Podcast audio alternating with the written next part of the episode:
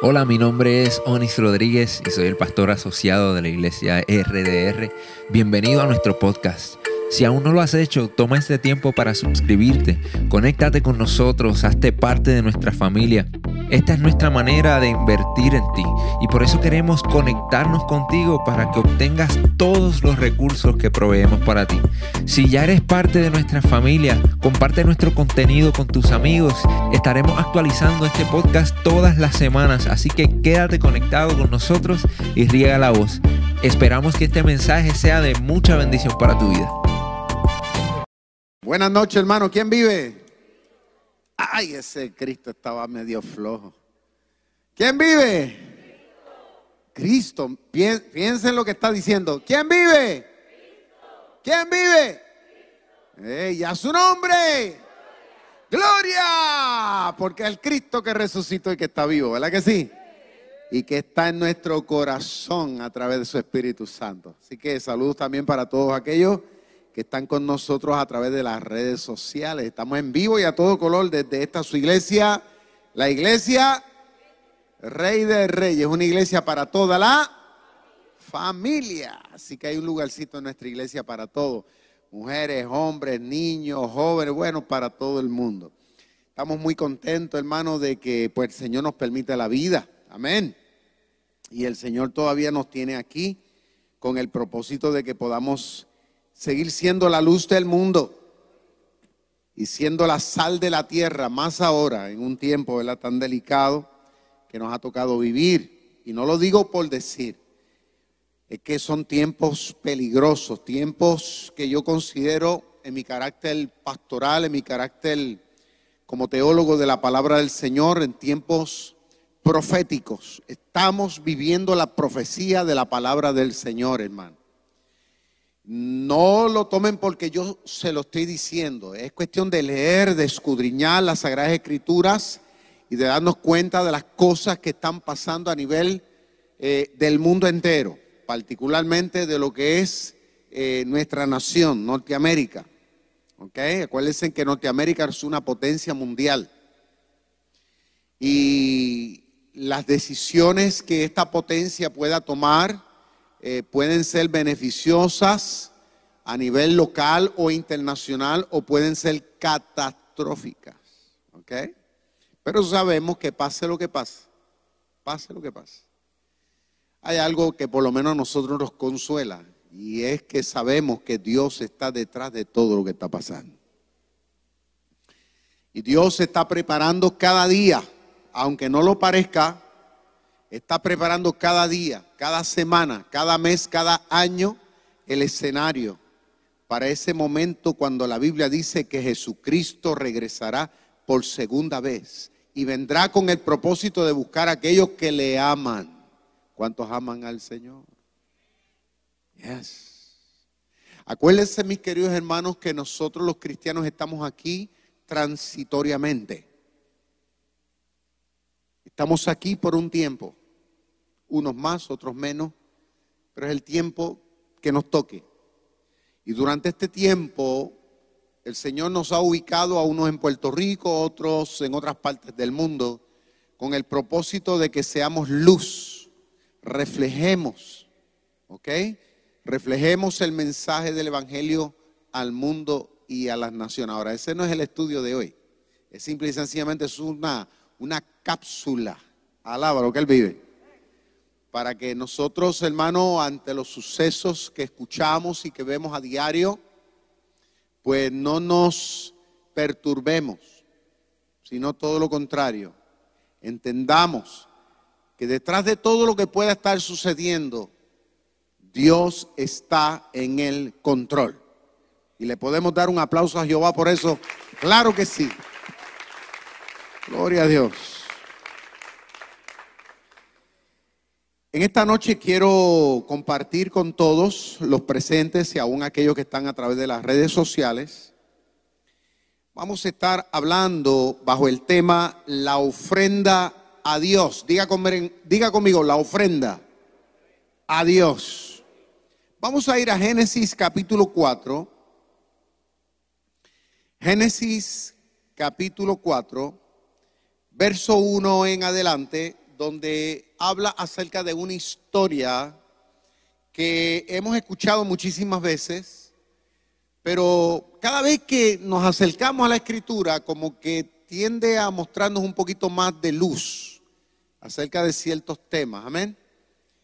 Así que he sentido en mi corazón utilizar esta historia bíblica como base para lo que el Señor nos quiere hablar. Dice así, en el nombre del Padre, del Hijo y del Espíritu Santo. Conoció Adán a su mujer, Eva, la cual concibió y dio a luz a Caín. Y dijo, por la voluntad de Jehová he adquirido varón. Después dio a luz a su hermano Abel. Y Abel fue pastor de ovejas. Y Caín fue labrador de la tierra. Y aconteció que andando el tiempo, que Caín trajo del fruto de la tierra una ofrenda a Jehová. Diga conmigo, una ofrenda a Jehová.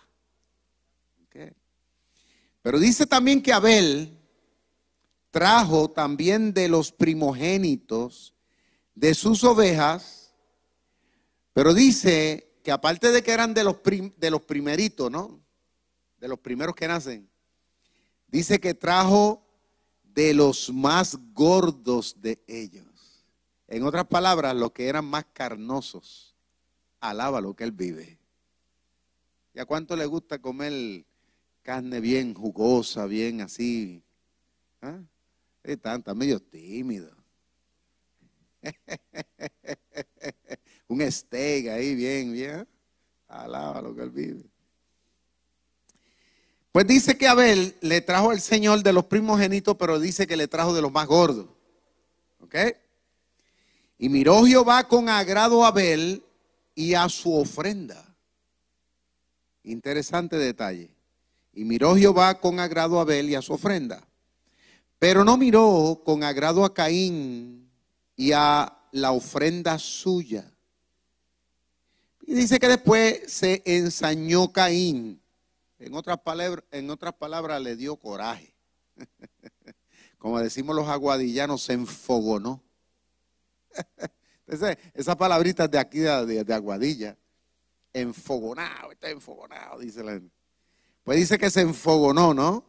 Y se ensañó Caín en gran manera y decayó su semblante. Entonces Jehová dijo a Caín, ¿por qué te has ensañado?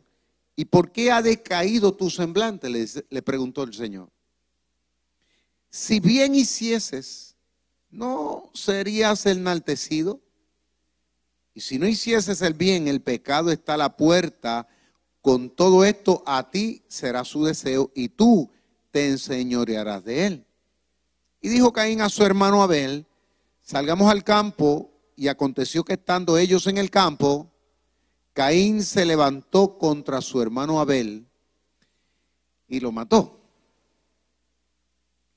Y Jehová dijo a Caín, ¿dónde está Abel, tu hermano?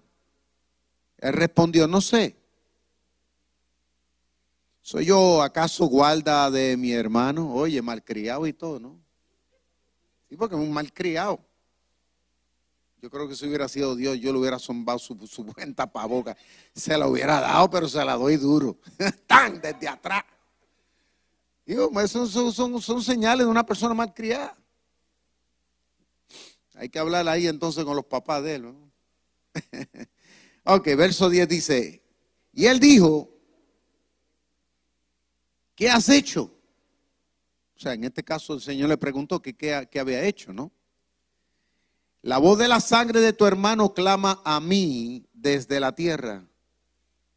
Ahora pues, maldito seas tú de la tierra que abrió su boca para recibir de tu mano la sangre de tu hermano. Y cuando labres la tierra, no te volverá a dar su fuerza. Errante y extranjero serás en la tierra. Wow. Y dijo Caín a Jehová, grande mi castigo para ser soportado. He aquí me echas hoy de la tierra y de tu presencia me esconderé y seré errante y extranjero en la tierra y sucederá que cualquiera que me hallare me matará. Oye, yo, yo, yo no sé si usted, pero mientras yo estoy leyendo esto, lo que se me ocurre pensar es que hay veces en la vida que los seres humanos no pensamos en las consecuencias de nuestras acciones. ¿No se dio cuenta en la lectura? Él, le está diciendo a Dios, es que ahora me sacaste de aquí. Aquí está todo chévere. Ahora puedo que me encuentre y me va a matar. ¿Y quién lo mandó? es cierto, ¿no? No pensamos, diga conmigo, no pensamos en las consecuencias de nuestras acciones. Muy bien. Ciertamente cualquiera que me dice, ciertamente cualquiera que matare a Caín siete veces será castigado, dice el Señor. Entonces, Jehová puso señal en Caín para que no lo matase cualquiera que le hallare. Que Dios bendiga su palabra grandemente. Amén. Diga conmigo una vez más la ofrenda, a Dios. Muy bien. Una pregunta, a mí me gustan mucho las preguntas, usted sabe esto, ¿no? Siempre lo digo. La pregunta con la cual quisiera comenzar es, ¿necesitará acaso Dios de tu ofrenda y de la mía?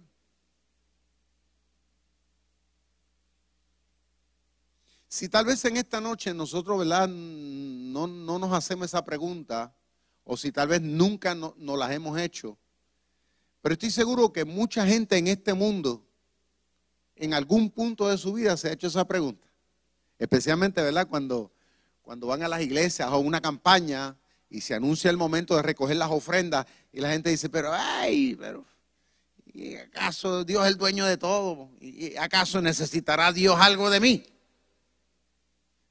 Posiblemente muchos de los que estamos aquí en un pasado, ¿no? en nuestra vida, cuando vivíamos en ignorancia, pues posiblemente nos hicimos esa pregunta. Tal vez acá arriba, ¿no? En la conciencia, a nivel de conciencia, meditamos y pensamos en eso. Ahora, la contestación a esa pregunta es, es sencilla. ¿Y sabe qué? Dios no necesita nada de nosotros. Ahora, si usted pensaba que yo iba a decir lo contrario, se le cayó la quijada. Porque posiblemente otro estaría aquí diciendo, no, Dios necesita esto. Dios no necesita nada de ti ni necesita nada de mí. Esa es la pura realidad. ¿Sabe por qué? Porque todo le pertenece. Alaba lo que Él vive. ¿Sabe por qué Dios no necesita nada de ti? No necesita un dólar, no, no necesita diez, ni cien, ni mil no necesita tu cuenta de banco, ni necesita tu casa tampoco. ¿Sabe por qué? Porque a fin de cuentas todo le pertenece.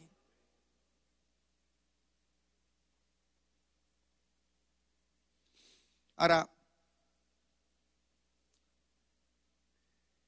hay algo que vamos a ver a través de esta historia, que es la médula, diría yo, de lo que Dios nos quiere enseñar aquí.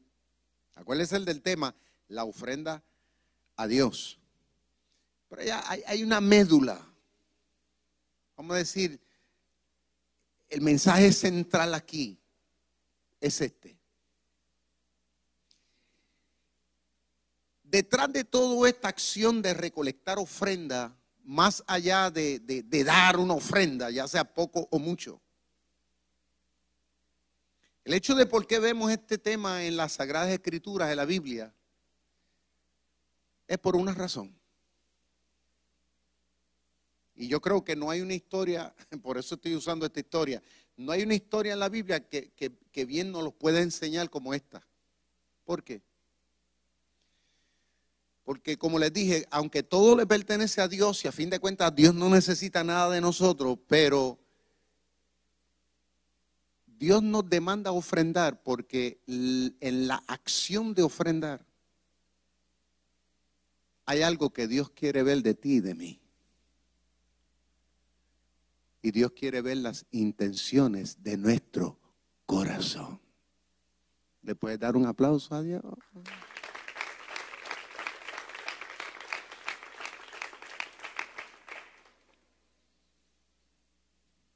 Lo que está en la bóveda secreta de todos y cada uno de nosotros.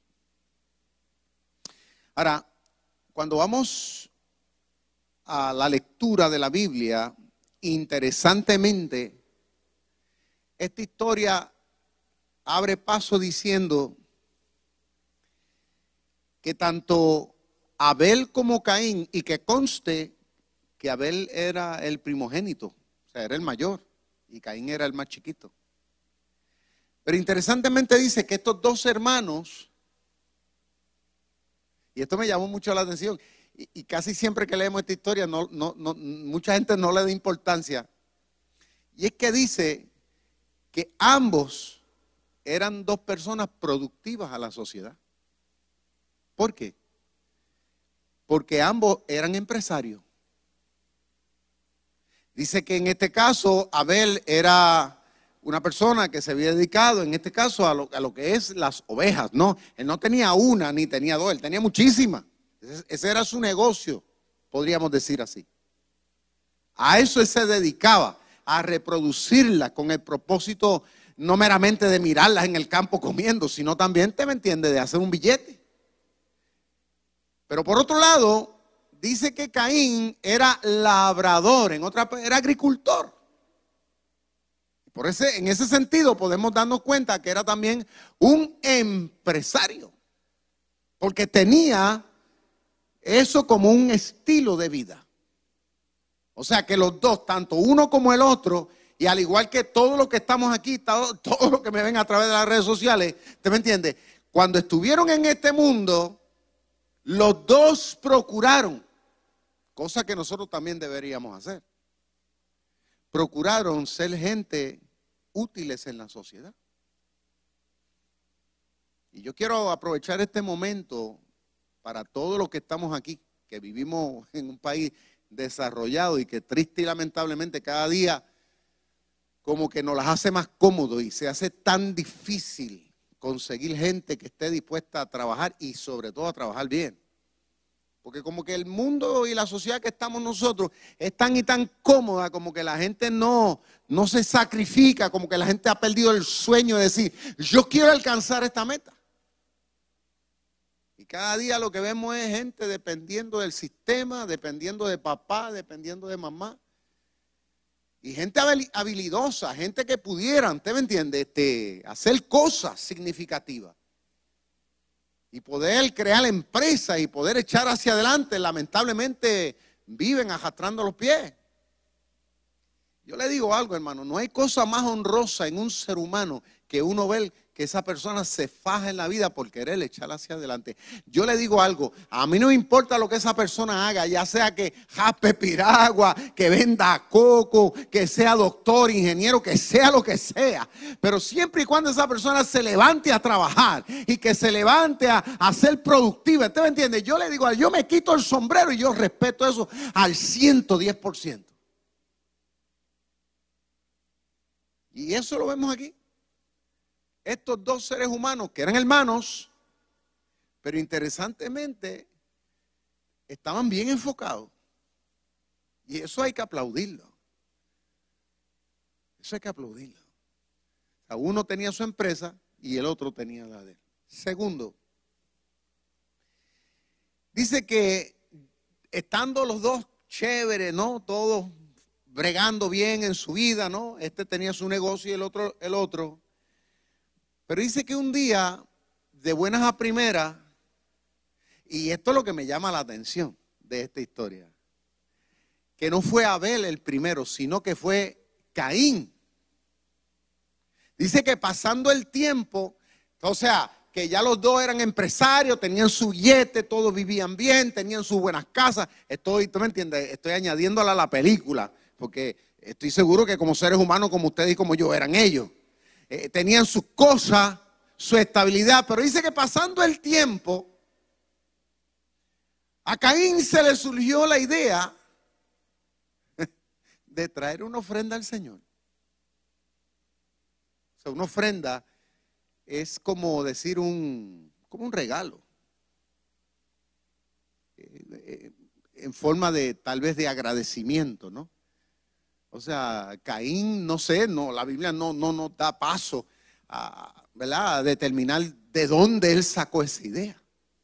Usted nunca se ha preguntado eso. ¿Por qué Caín hizo lo que hizo? ¿Qué fue? ¿Que lo vio de su papá? Adán. La Biblia no lo registra. Pero dice que de algún sitio él sintió la inquietud Dice, tomó algunas de las de los frutos, ¿no? ¿Qué, sería? No sé. Podría, pudo haber sido dos o tres yucas, batata, papa. Era, e, eran tubérculos, ¿no? El hombre, el hombre se dedicaba a ese asunto. Tomó su ofrenda y se la entregó y se la presentó al Señor. Chilling, como dicen los jóvenes, ¿no? Tremendo. Abel por otro lado, el, otro hermano, el mayor, se entera, ¿no? ¿tú me entiendes de lo que su hermano había hecho? Si lo había hecho público o si fue que él lo dijo en la casa, la familia, para que todos lo supieran, para darse golpe de pecho, que posiblemente lo pudo haber hecho. Yo le di a Dios, ¿tú me entiendes? Eh, una ofrenda, como esa gente que le gusta tocar bocina, y yo hago esto. posiblemente pudo haber hecho eso. Pero lo cierto es que Abel cuando vio o supo lo que su hermano había hecho, dice que él también de su empresa, de su productividad, el fruto de su trabajo, de su sacrificio, dice que, y la Biblia lo hace explícito, porque lo, interesante de esto es que la Biblia lo, lo explica, esos detalles son importantes. Porque cuando leímos lo contrario, Caín dice que Caín fue y trajo una ofrenda. Pero la Biblia no describe el nivel o la calidad de la ofrenda, en este caso de Caín, sino una ofrenda. Pero en el caso de Abel, como que va más al grano y dice que trajo de los animalitos de la manada que habían sido primerizos. O sea, que, los primeros que se parieron, no el segundo ni el tercero, los primeros que se parieron es una, y segundo, que eran de los más gorditos también. O sea, que él al momento de escoger su ofrenda para traerla al Señor, él procuró que, que tuvieran unas particularidades. Pero cuando usted compara una ofrenda con la otra, uno dice, pero ven acá, es que aparentemente la cosa fue muy distinta una de la otra, ¿no? Está, no sabemos cuántos tubérculos, ¿verdad? O frutas, lo que fuera que le llevó Caín, no sabemos. Pudo haberle llevado dos o tres, dos o tres cajas. Pero dice en detalle que este, cuando escogió su ofrenda, le escogió con unos detalles. Primero, que fueran primerizos. ¿Por qué? Porque hay un detalle bien importante que nosotros los seres humanos debemos siempre tener presente. A Dios no se le da segundas en la vida. A Dios no se le da, Dios no es plato de, de segunda, de tercera ni de cuarta en la mesa. A Dios siempre se le da lo mejor y se le da lo primero.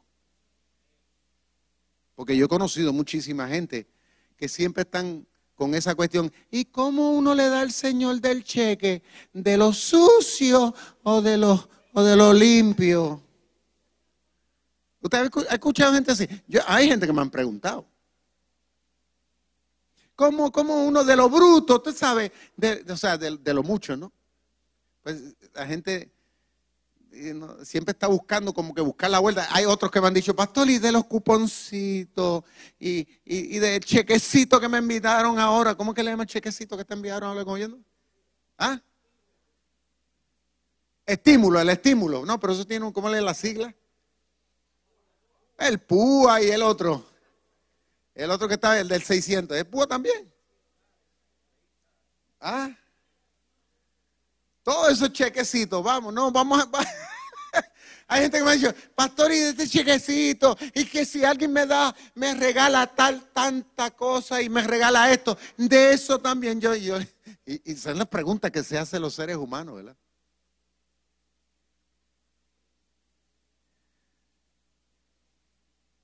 La Biblia enseña que cuando Abel escogió, quiso presentarle a Dios, él quiso buscar la forma y la manera de que cuando él le presentara tu ofrenda al Señor, Dios supiera. Mi alma alaba al Señor. Yo siento la presencia de Dios de una forma especial. De que Dios supiera de que Él le estaba dando de lo que era primero. Como diríamos nosotros, él pudo haber callado, guillado por allá, ¿no? De todas las ovejitas hubiera dicho, bueno, esta, esta, esta, esta, ¿no? Que fue posiblemente lo que hizo, lo que hizo Caín, ¿no? Pero en este caso, este hombre no, él sabía que, que Dios lo ve todo, que Dios está metido en todos sitios. Dice que él escogió de los primeros, pero también de los más gordos, o sea, de los, de los que eran más productivos, en otras palabras, que eran más carnosos. No le dio de los más flacos, de los más enclencos, alaba lo que él vive. No le dio los huesos. Le quiso dar al Señor algo que tuviera sustancia. ¿Eh? Fíjate, la calidad de la ofrenda de uno y la calidad de la ofrenda de otro. Y eso habla de cómo nosotros al momento de tomar en consideración no el dar al Señor, debemos tomar en cuenta ese otro detalle también. O sea, Abel sabía que, que eso también contaba ante los ojos del Señor al momento de presentar esta ofrenda de estas ovejitas. Que él iba a impresionar a Dios con eso. Que Dios iba a interpretar de que él estaba dispuesto a darle a Dios lo máximo. ¿Cuántos adoran al Señor? ¿Merece Dios lo mejor? ¿Merece Dios el primado? Dele un aplauso entonces.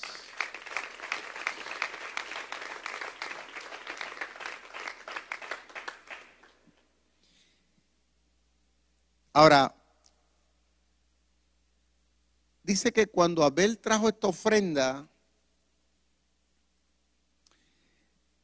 eh, a diferencia de su hermano Caín,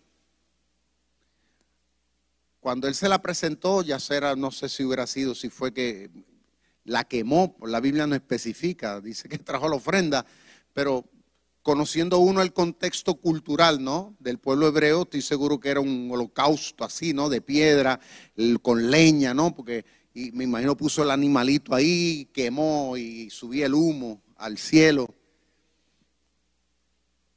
Cuando él entregó el animal, su ofrenda al Señor en esas condiciones, instantáneamente, lo dice la Biblia, que Dios vio con agrado. Eh, eh, eh, y quiero ser específico porque cuando uno lo lee como la Biblia lo enseña es rico. Dice que vio Dios con buenos ojos Eh, usted nunca se, ha fijado en ese detalle, ¿no? Cuando uno, uno como ser humano, uno mira a la gente de diferentes formas. Tú lo puedes mirar si, si uno está agallado con alguien, ¿no? Uno lo mira así como que. O muchas veces ni los miramos tampoco, ¿no? Pero si una persona es tan buena, usted lo mira con dulzura, usted mira a esa persona a los ojos, usted mira a esa persona con complacencia, con, ¿no entiende? Con, con, la persona se da cuenta en la mirada y dice la Biblia que Dios vio lo que Abel le estaba presentando a diferencia de Caín y que conste que fue el primero. Pero Dios no le exigió. O sea, lo interesante de esto es que Dios no le exigió ofrenda. En el contexto no dice que Dios le haya pedido a estos empresarios el que, el que ellos le trajeran. Porque, porque acuérdense, Dios no necesita nada, porque todo es de Dios. Pero ellos sintieron en el corazón hacer eso. En este caso, Caín, que fue el primero, hizo y dio su ofrenda. Pero en ningún momento dice lo mismo que pasó con Abel. Porque cuando Abel la dio, Dios se sintió agradado. Porque acuérdese que detrás de esa ofrenda, como le dije al principio, iba envuelto el corazón del que estaba dando la ofrenda. ¿Cuántos entienden lo que estamos hablando aquí? Era mucho más que una ofrenda o una simple ofrenda como mucha gente piensa. Era el corazón que iba detrás de esa ofrenda. Es lo que estaba moviendo el corazón, en este caso de Dios.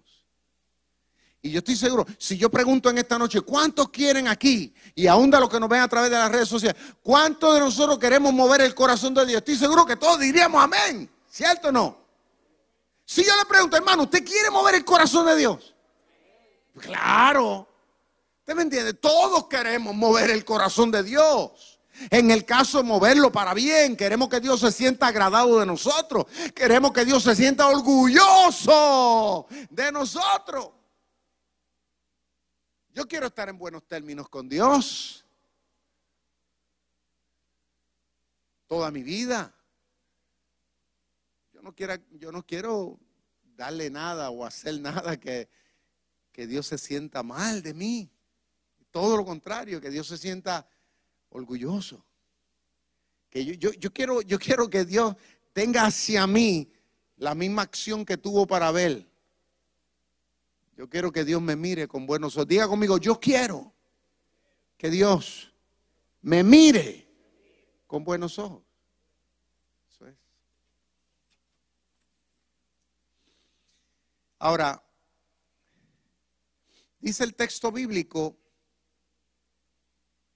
que en el caso de Caín no fue así. Fíjate que Dios vio con agrado y con buenos ojos la ofrenda de uno, pero no sabemos cuántos tubérculos o piñas o manzanas o lo que fuera que este hombre trajo, que posiblemente pudo haber traído 10 cajas. Pero Dios no lo vio con buenos ojos. ¿Usted nunca le ha chocado eso? Uno diría, pero ¿qué sería? Que Dios está injusto. Oye, pero ¿verdad? pensaría uno humanamente, oye, pero el hombre fue el primerito, por lo menos le hubiera tirado una guiñadita, tal vez, tú sabes. Oye, el hombre por lo menos algo hizo, ¿tú me entiendes?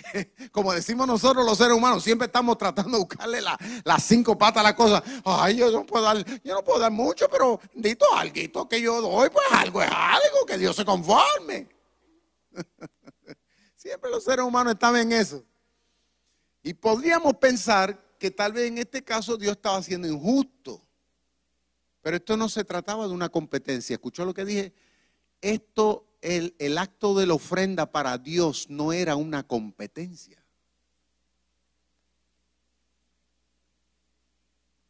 Esto no, aquí no había una competencia, no era cuestión de una competencia. ¿Quién da más?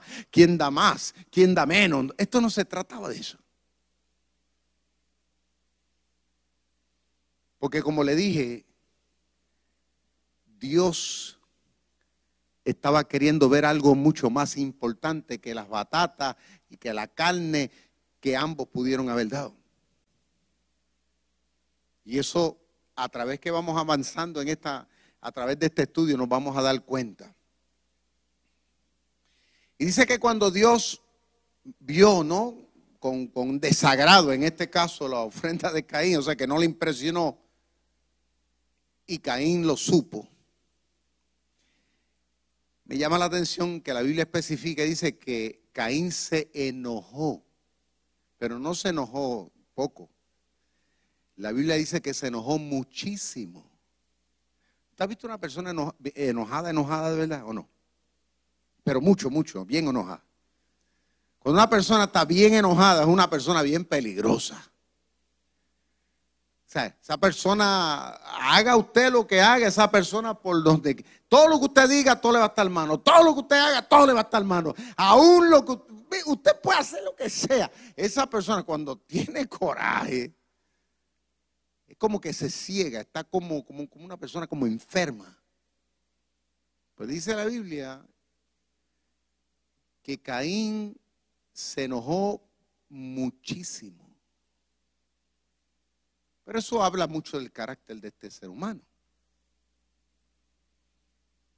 Porque racionalmente uno podría ponerse a pensar, bueno, habrían otras oportunidades para dar a la ofrenda, pues le hubiera dado otra ofrenda, alaba lo que él vive. Si hubiera sido yo, si hubiera sido yo, voy para allá y le digo a los empleados, recójame no 10 cajas, recójame un camión de piña, un camión de batata, un camión de papa y quiero que me cojan las mejores y yo quiero entregárselas a Dios ahora para ver que, a ver, yo, yo quiero que Dios vea que verdad, me equivoqué la primera vez, estaba enfuscado, estaba medio oído, Señor perdóname, pero yo quiero demostrarte que tú eres lo mejor en mi vida.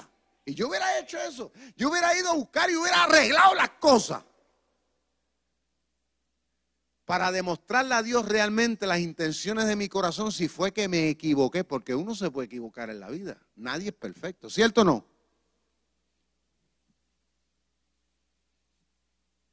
Caín pudo haber arreglado las cosas.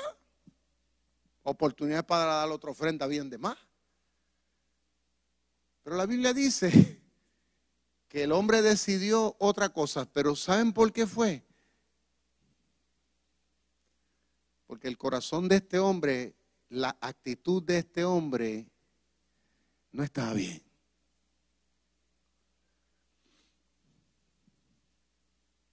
Habían áreas en su vida que él todavía no había podido, vamos a decir, no había dejado que Dios bregara con asuntos en su vida. Y eso le pasa a mucha gente hoy día en su relación con Dios, en su espiritualidad. Viven así como Caín, malhumorados, con celos, con envidia, y por aquel y por el otro, y, y siempre tienen un mosquero en la cabeza. Simple y sencillamente porque hay issues que todavía ellos no han resuelto. Entonces Dios le llama la atención a Caín, lo llama, Dios lo llama.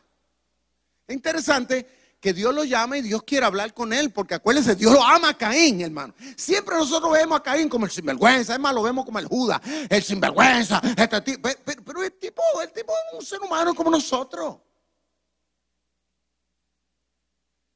Miembro de una familia importante. Un hombre trabajador, porque la Biblia no no lo describe como un delincuente. Un hombre productivo. Estoy seguro que tendría sus empleados. Pero lamentablemente, cuando Dios lo llama para dialogar con él, el hombre se pone malcriado. Y ahí volvemos a darnos cuenta del carácter que este hombre tenía. Y sabían ustedes que en la vida de un cristiano, si hay algo si hay algo importante es que tú y yo dejemos que Dios moldee nuestro carácter. Hay gente que yo he conocido dentro del Evangelio que me han dicho a mí, ay pastor, yo soy así y soy así y voy a morir así. ¿Usted ha encontrado gente así? ¿Sí? ¿Han encontrado gente así? Mire, una ocasión, un señor, tenía más de 80 años, ya él murió, partió a moral con el Señor. Y en una ocasión yo lo llamé a mi oficina porque había hecho algo bien impropio, algo que no debía haber hecho, hizo en la iglesia. Y era un líder. Y yo lo llamé y lo llamé, hermano, y Dios lo sabe, lo llamé como si hubiera sido el hijo, como si hubiera sido su nieto. Lo llamé con tanto amor, con tanto respeto, con tanta delicadeza, pero lo llamé con autoridad de Dios. Y lo llamé a mi oficina privadamente. Y cuando le pregunté acerca de la situación, para arreglar el problema, el hombre se levantó violento de la silla y dio un manotazo en, mi, escritorio y metió un clase manetazo. ¡Pum! Y yo me paré de la silla y yo dije, pues la próxima me la va a dar a mí. me dejó de día. Entonces yo me le quedo mirando, ¿no? Entonces él me dice, yo le voy a decir una cosa, me dice él. Yo soy así y seguiré así y moriré así. Pero bravo, eh, yo me, lo imagino, ¿no? Eh, así estaría Caín. Y yo le dije esta palabra, le dije, varón, con calma. Si yo digo lo mismo que usted, si yo asumo la misma postura que usted, pues los dos nos vamos a matar aquí. Porque yo también tengo el derecho de decir lo mismo que usted. Yo antes también tenía malos cascos. Yo antes no le aguantaba muchas cosas a la gente. De la primera se la daba. ¿Y sabes qué? He dejado que Dios bregue con eso. Yo me he tenido que someter. He tenido que, que quebrantarme yo para que sea el Señor a través de mí. Para que el carácter de Dios se moldee en mi vida. ¿Eh? Yo he tenido que llorar, yo he tenido que quebrantar mi corazón. He tenido que dejar que sea el Espíritu Santo de Dios que tome el control en mí y no yo. Caín, Dios lo llamó igual. Pero el hombre lo que sacó fueron sapos y culebras de su boca. ¿Por qué? Porque era lo que estaba en su corazón. O sea, eh, eh, eh, habían áreas en su vida yo me lo imagino, era un, era un cristiano, ¿no? Por decir, no, que no era cristiano porque Cristo no estaba todavía en ese panorama, pero no estoy, estoy suponiendo, el hombre eran como muchos cristianos hoy día, ¿no? Que, que todavía no logran dejar que Dios haga lo que Él quiera hacer en su vida, o sea, crear esa nueva criatura, formar ese, ese hombre nuevo en nosotros, conforme a la imagen de Cristo.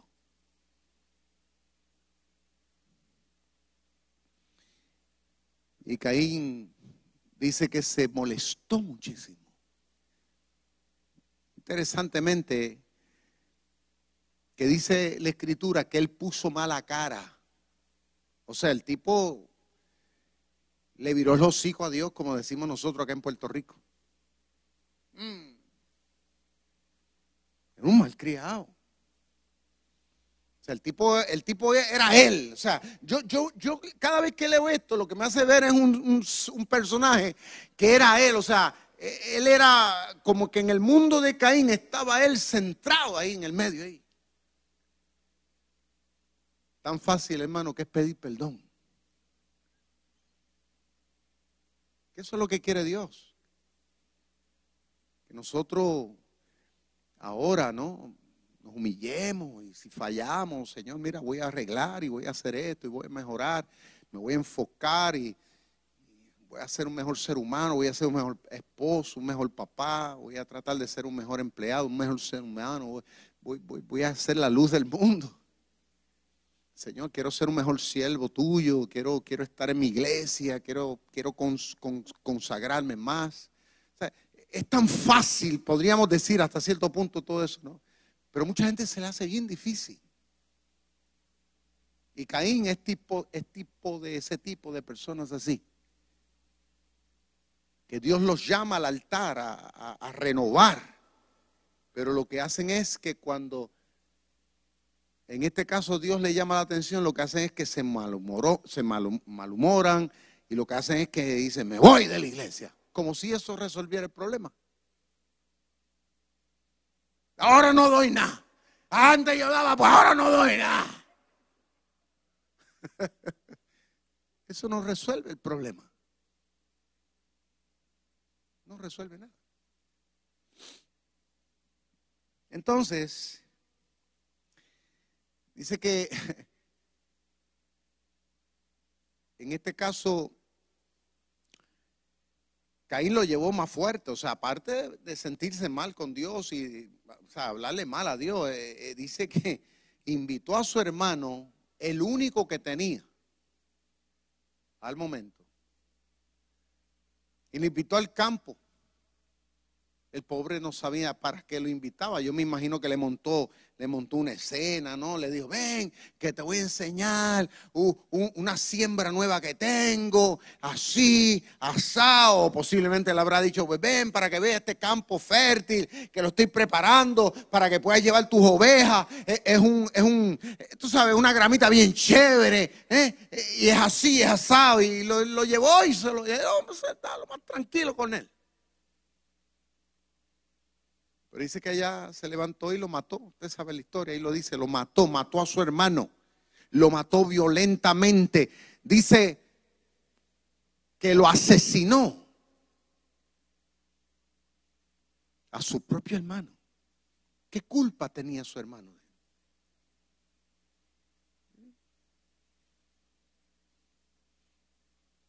Un hombre trabajador, un hombre que, es más, él siguió el ejemplo de Caín, de dar ofrenda.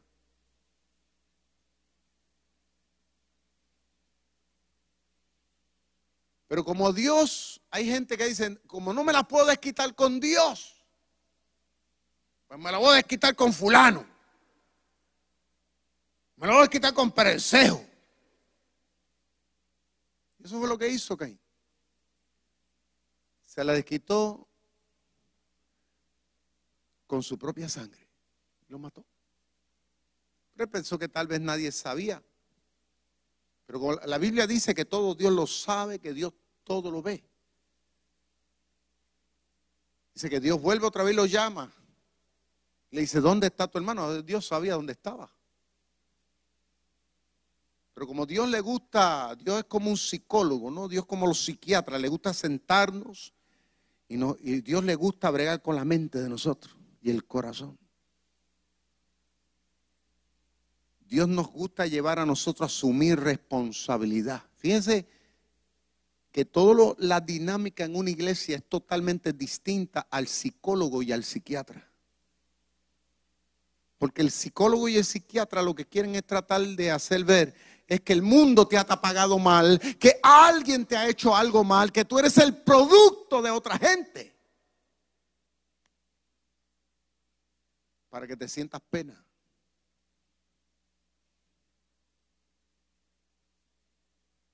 Pero en el caso de la Biblia, en el caso de Dios es todo lo contrario. Dios nos llama y nos sienta y nos habla y nos confronta para que nosotros nos levantemos ahora con la ayuda del Espíritu Santo, con la palabra, y comencemos a trabajar esas áreas que tenemos que trabajar en nuestra vida. ¿Cuántos adoran al Señor? El Señor lo llama y le dice, ¿dónde está tu hermano? Y usted sabe lo que le dijo, ¿verdad? Ah, ¿acaso soy yo guardar mi hermano? El Señor le dice, trágicamente la tierra está bebiendo la sangre de tu hermano y clama delante de mí. Yo me imagino que el hombre se habrá quedado de día. Se habrá quedado una pieza. Dios lo estaba desenmascarando ahí como, el asesino. ¿Mm? Y el Señor le dijo, producto de lo que has hecho, la tierra será maldita. ¿Usted sabe lo que significa eso? Es una palabra muy fuerte. No hay nada más fuerte que pueda pasar en la vida de un ser humano, en la vida de un pueblo, de una nación, el hecho de que Dios traiga maldición. ¿Sabe lo que es maldición? Es todo lo contrario a bendición. Es, que Dios está en contra y no está a favor. Es que todo se cierra y no se abre. Es que las cosas no se dan. Pero cuando está la bendición, escúchalo bien, podrá suceder lo que suceda. Pero cuando la gracia de Dios está, lo imposible se hace posible.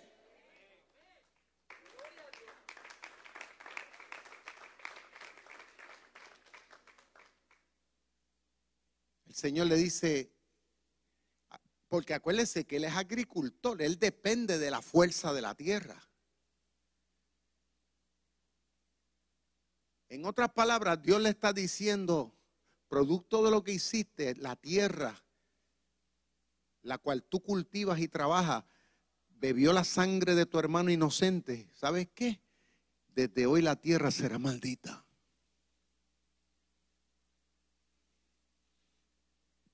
las yucas, la malanga, que antes era grande, así, bien grande, bien sabrosa, ahora todo cambió. el, Señor el Señor le bajó fuerte. Y eso todavía lo vemos en la humanidad. Y eso lo vemos, hermano. Mire, la tierra no es lo mismo que era antes. Es una cosa terrible. Ahora, los seres humanos nunca medimos, y esto fue lo que yo le dije cuando leí la lectura, nunca medimos las consecuencias de nuestras acciones.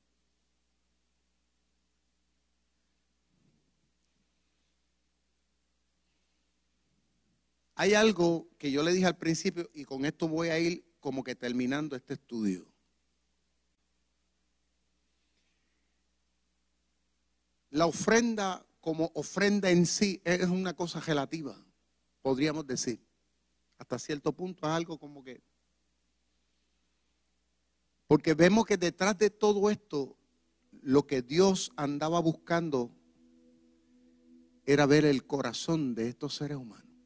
Y es lo mismo hoy día. O sea, el panorama delante de Dios no ha cambiado. Hay gente que pueden venir a una iglesia y pueden decir, ah, yo voy a dar mil dólares de ofrenda o de diezmo, lo que fuera. Voy a dar diez mil, voy a dar cien mil. Amén. Pero la pregunta sería, ¿con qué actitud lo está dando? Porque hay veces que los seres humanos pensamos que impresionamos a Dios por cantidad. Ahora, si la cantidad va acompañada, si la cantidad va acompañada con una conciencia clara de las cosas, de que esa persona se lo está dando, le está dando una gran cantidad porque, porque sabe que se la está dando a Dios.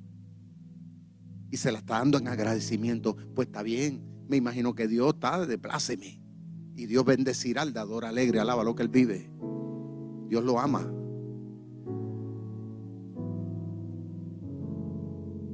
Diga conmigo, Dios está atento a mi corazón.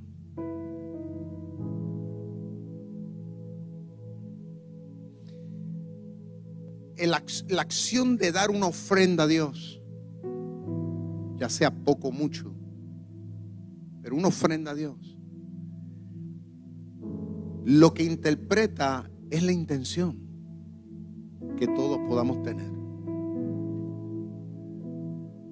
Si lo damos porque realmente estamos agradecidos, porque estamos felices, porque eso, eso lleva un peso. O sea, el hecho de dar algo es como a mí me sucede. A mí no me gusta que nadie me dé nada. Cuando yo veo que una persona me está dando algo a mí y me lo está dando como que por darlo, ay, yo a mí no me gusta eso. Y yo he tenido gente que me han dado cosas me ha dicho, pastor, tenga esto. Hay gente que, se lo dan a uno así como que por dar. Como que por, no sé. Pero hay otros que, que te lo dan con tanto cariño, ¿no? Que tú sientes el cariño con que te lo dan. Y posiblemente sea algo que uno consideraría hasta insignificante. Mi esposa mi esposa siempre me dice eso, siempre me dice, a mí no me importa aunque sea una flor. A mí no, yo no quiero que tú me des esto, me des riqueza. Yo, es una flor que tú arranques por ahí, que tú vengas así y digas, mi vida, este es para ti. Y dice, eso, eso vale más que, que los millones que a veces nosotros pensamos, no, que tiene que ser un ramo de rosa, que de 24 rosas, ¿no? Bueno, puede ser que lo haga también, ¿no? Si hay dinero para hacerlo. Y, y las intenciones tan buenas, pues vale. Pero detrás de todo esto, lo que, lo que estamos absorbiendo a través de este estudio, detrás de lo que pasó en esta escena familiar, en la vida de Caín y de Abel, lo que Dios, lo que conmueve el corazón de Dios, lo que impacta el corazón de Dios, es la intención. La Biblia registra una historia en el Nuevo Testamento cuando Jesús fue al templo con los discípulos en una ocasión.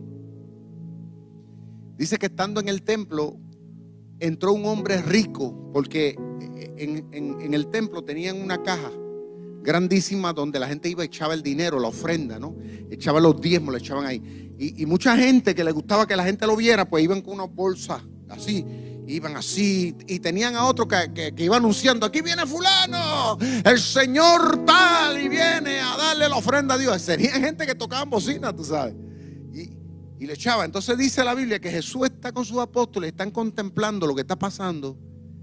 Y de repente entra uno así y, da un montón de dinero. Amén, gloria a Dios. Pero que detrás venía una anciana que no tenía nada, pobre, que vivía prácticamente de la limosna y traía una sola moneda. Ella va caminando calladita, sin que nada, porque no tenía quien tocara bocina. Y le echó en un rinconcito y le echó dentro del cajón. Jesús le pregunta a los apóstoles, le dice, ¿quién de los dos dio más? Los apóstoles le dijeron, bueno, pues el que estaba ese tipo este que llevaba el bolsón ese con ese, con ese billete ahí. El Señor le dice, no, fue esa señora. ¿Sabe por qué? Le dijo el Señor porque el otro dio los diezmos de lo que le sobraba, o sea, que estaba bien. Él dio sus diezmos de lo que, de lo que, de lo que tenía que darlo. Pero ella dio más, porque ella dio todo lo que tenía. Ella no tenía nada más. Y no era meramente porque dio todo, era porque la acción de dar todo lo que tenía era un corazón de fe, de que ella confiaba de que mañana Dios le iba a suplir.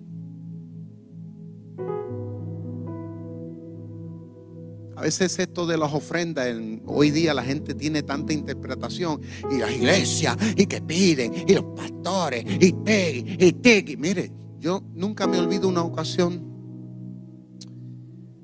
que una persona me dijo, ay, e, e, éramos miembros de una iglesia, estábamos en la misma iglesia y yo sabía que habían cosas que no se estaban haciendo bien, en oculto.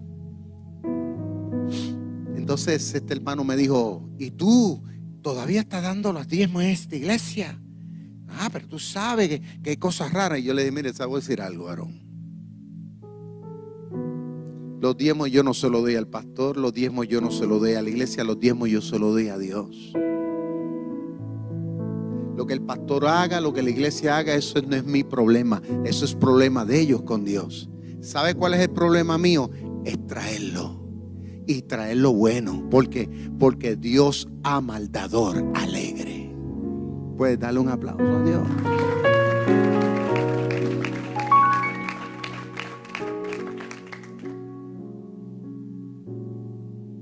No, sé, no, es cuestión de cantidad a fin de cuenta, ni es cuestión de cosas. Y no, y no digo que las cantidades no valen, porque Abel dio de lo primero y Dios de lo más gordo.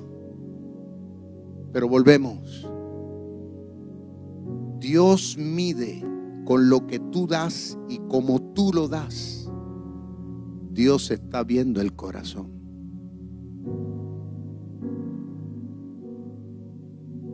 Dios no necesita es cierto. Pero Dios quiere ver el corazón. Lo que tú haces, lo que tú das, demuestra las intenciones que hay en tu corazón hacia Dios. Es como un matrimonio. Hay hombres que le dicen a la mujer, pues tú sabes, yo no te regalo nada, mi hija, tú sabes que yo te quiero. Hay hombres duros Tú sabes que yo te quiero, mía. Tú no necesitas que yo te dé nada. Sí. Pero ella necesita que de vez en cuando tú la lleves de shopping. La lleves a Victoria's Secret. Alaba lo que él vive. Le compre sus prenditas nuevas. Cómprale su buena prenda. Tenla bien. Llévala, llévala a hacer las uñas toda semana. Alaba lo que él vive. Sí, porque a fin de cuentas tú eres que la vas a ver, la vas a lucir. ¿Me entiendes? llévala que se le haga el pelo, eh, llévela, cómprale sus buenos vestidos. ¿Por qué? Porque eso, eso demuestra a tu esposa o a tu esposo o a tus hijos, le demuestra realmente las intenciones de tu corazón. Porque si uno no tiene mucho, pero si la familia dice, pues papi es un hombre humilde, mami es una mujer humilde, ellos nunca tuvieron mucha cosa, pero lo poco que tuvieron lo supieron compartir. Porque como yo siempre digo, la playa es gratis. Si usted no tiene para llevar a la familia Disney World, pues no la lleve, pues no puede, no se metan son bromes. Pero, pero, pero la playa es de gratis. Llévala un día aquí al Crash Bowl, otro día lo lleva a Survival Beach, otro día lo lleva a Rincón, otro, la playa es de gratis. No hay con qué comprarle un bistec. Oye, pero comprarle aunque sea un bacalaíto. Que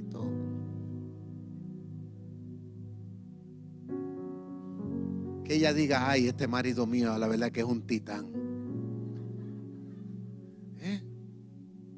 No hay con qué comprar un carvel, pero llevar a los chinitos allá abajo en aguadilla, un mantecadito. Esa también la hace, alaba lo que él vive. Entonces, ¿Qué Dios espera con este tema de la ofrenda? Y, ahora sí que termino. El hecho de, de, ofrendar a Dios, de dar nuestros diezmos a Dios.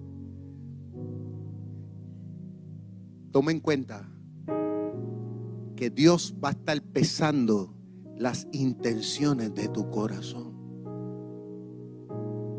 Va a estar pesando los míos. Cada vez que yo saco para darle a Dios mi diezmo, yo, yo, yo lo doy sabiendo que lo estoy dando para el Señor. Y cuando doy una ofrenda especial para algo, me siento orgulloso, me siento feliz, me siento... Es más, yo, yo, yo, yo peleo por querer dar ofrenda, porque yo sé que la estoy dando y, a Dios le agrada. Si cuánto Dios no me da a mí.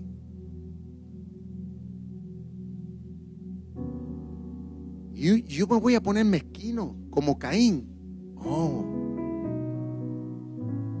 Yo quiero hacer como Abel. Cuando se trata de dar, me meto en el cojal y saco de los primeros y saco de los más gordos. ¿Por qué? Porque yo quiero que Dios se sienta contento de mí. No meramente de mis palabras, sino de mis acciones. Póngase de pie conmigo en esta noche. Levante sus manos al cielo.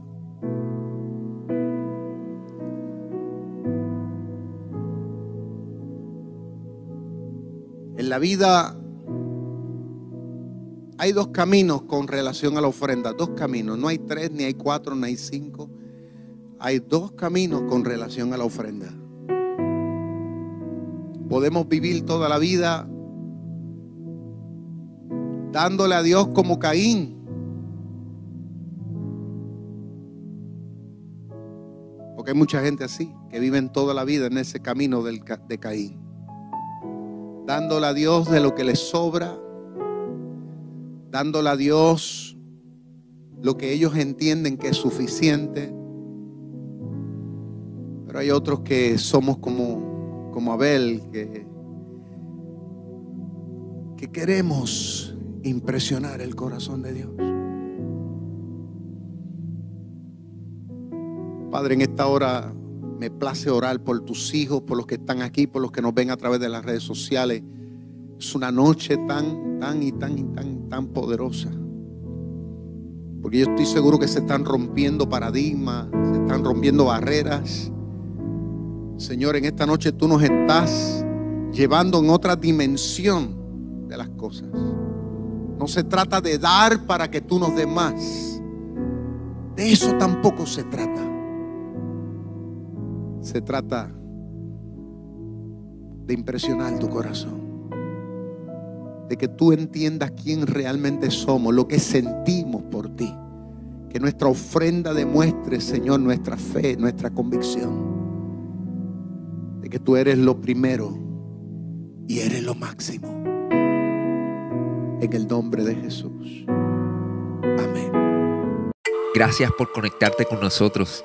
Si este mensaje ha sido de bendición para tu vida, te voy a pedir tres cosas. Primero, Hazte parte de nuestra familia. Suscríbete a nuestro podcast y conéctate todas las semanas con nuestro contenido. Número 2. Comparte nuestro contenido con tus amigos. Y número 3. Considera la posibilidad de asociarte con nosotros. Si Dios ha impactado tu vida a través de este ministerio, ayúdanos con tus donaciones a continuar bendiciendo a mucha gente. Lo puedes hacer yendo a iglesiardr.com diagonal donaciones.